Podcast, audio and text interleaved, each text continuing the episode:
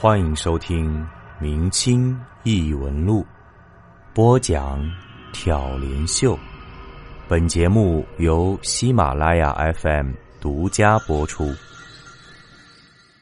教魂奇案，今天跟大家讲一件发生在清代年间的奇案。它本来是江南地区一桩寻常的巫术案件，却引得朝野动荡，天子震怒。最终以上万人被斩首放在终结，这就是发生在清代乾隆年间的教魂案。我们把时间拉回到清代乾隆三十三年，也就是公元一六七八年的正月，浙江省德清县需要修建一座石桥，当地一位吴姓的石匠因为技艺精湛，被推举为项目负责人。就在吴石匠准备好材料，想要开工时，他的同乡沈世良却找上了门来。这个沈世良是富商出身，家中资产颇丰。按常理来说，他和吴石匠没有半点的交情。此时他贸然前来，所谓何事呢？就在吴石匠疑惑时，沈世良从怀中掏出了一锭银子，神秘的说出了他此行的目的。原来，这个沈世良虽然家财万贯。却没有一儿半女可以继承家业，只得将家产赠与两个侄子，以此要求侄子为他养老送终。而如今侄子们却有反悔的意思，沈世良决定惩治他们，便将写有侄子名字的纸条交给了吴石匠。原来当时江南一带流传着一种说法：石匠将写有人名的纸条压在石头底下敲打，纸条上的人就会非死即残。沈世良对此深信不疑，他请求吴石匠在修桥时，将纸条随着打底的石桩插入水底，再用大锤猛敲猛打，以达到诅咒两个侄子的目的。吴石匠是淳朴的手艺人，在他看来，这沈世良也是丧尽天良之辈，侄子不奉养自己，找官府理论就是，怎能想出这种下三滥的招数呢？于是他断然拒绝了。可无奈，那沈世良依然纠缠不休。为了免招是非，吴石匠便将他送到县衙。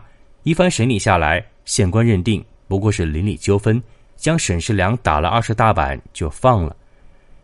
然而，麻烦却接踵而至。随着此案添油加醋的传播，越来越多的人相信，传说中夺人魂魄的巫术是真实存在的。事情后来的发展。就有点不可理喻了。两个月后，德清县的另一桩案子令局势更加恶化。一个从德清县到杭州乞讨的乞丐，因为行迹可疑，被当地人扭送至官府。一番严刑拷打之下，这乞丐谎称他能用符咒法术夺走孩子的魂魄。这番言辞在官方看来无异于痴人说梦，直接无视，但是也没有张贴告示进行辟谣。然而，现场旁听的群众却慌了神，他们纷纷奔走相告，寻找能够躲避巫术的方法。眼见事情闹大了，浙江官府这才想起亡羊补牢，各地州县开始张贴布告。可是，或许是尸位素餐太久的原因，官府拟定的布告不仅没有遏制谣言，反而起到了火上浇油的作用。在布告中。官府鼓励群众举报身边擅长巫术叫魂的人，而这一行为在百姓们看来，就等于官府承认了叫魂巫术的存在。随后，整个杭州城里掀起了举报的热潮。眼见局势一发不可收拾，浙江府的官员为了安定和政绩，上下统一口径，集体隐瞒不报，以至于错过了辟谣的最后时机。而在一些别有用心人的策划下，人们纷纷揭发有人是叫魂的犯人，然后到官府举报领赏。于是，这一起小小普通的民间巫术案引发起了一系列恶性的谣言，很快扰乱了整个大清帝国的半壁江山。当年六月，山东有个读书人叫韩佩显招供，曾经接连捡人的发辫。七月，山东一个蔡姓乞丐招供。他结识了几十位僧人，教授他用迷药迷晕路人，剪人发辫。八月，锦州一位七十二岁的张婆婆两次剪去周姓奇人家侍女的衣角，而他的目的都是通过教魂以图谋不轨。十月，湖南一位觉远和尚也招供，他的同伙茂远和尚教他用头发施展巫术。而远在陕西，一位叫做郭兴利的学童，因为贪看街头戏法误了学业，便对其母亲谎称被人剪了发辫，摄去了魂魄。纸里终究是包不住火的，这阵风波很快蔓延到了京城，这才引起了乾隆爷的正视。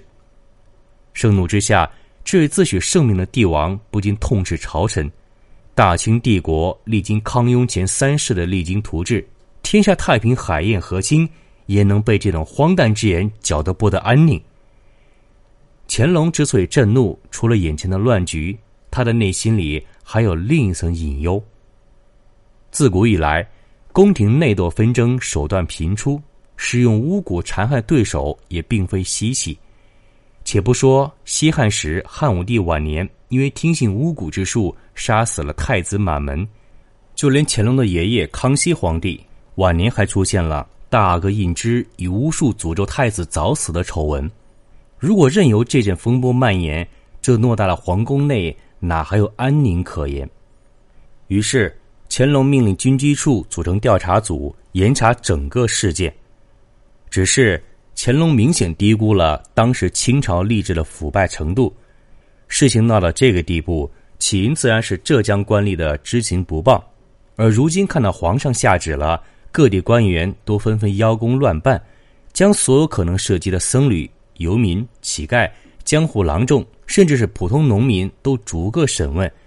而期间又不断发生了翻供、串供的谣言流出，而且随着涉案人员的增多，不少地方官员也难逃干系。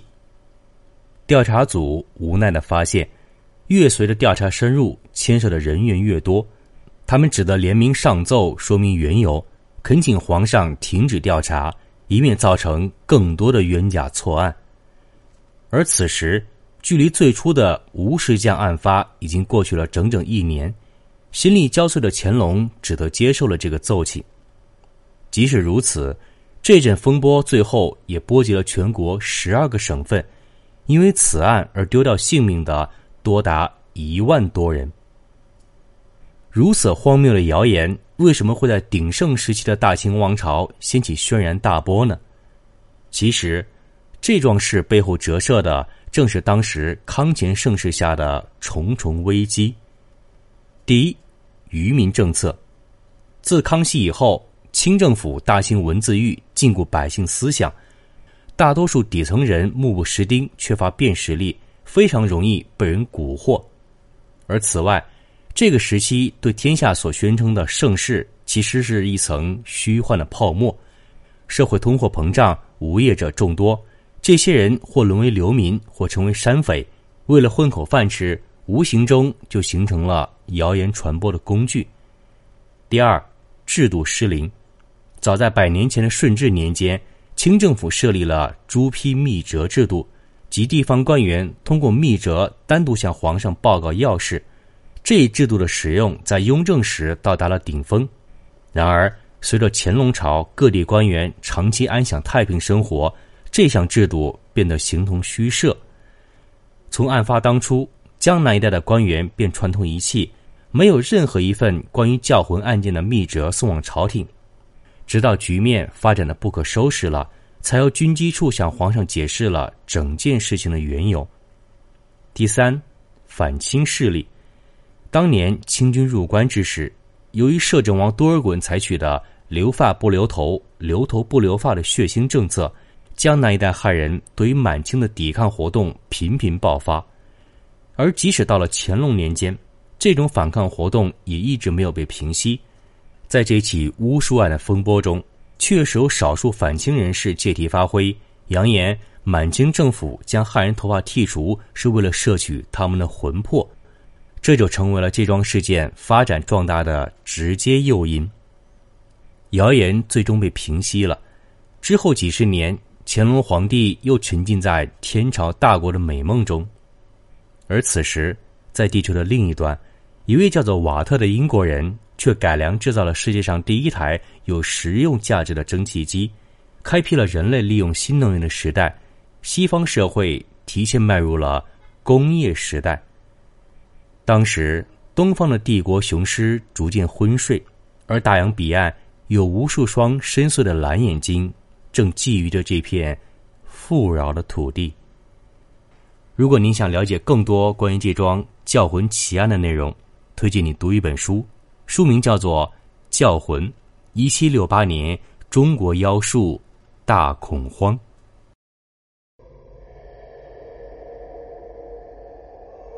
本集播讲完毕，感谢您的收听。如果您喜欢，请您评论、点赞、转发。咱们下集再见。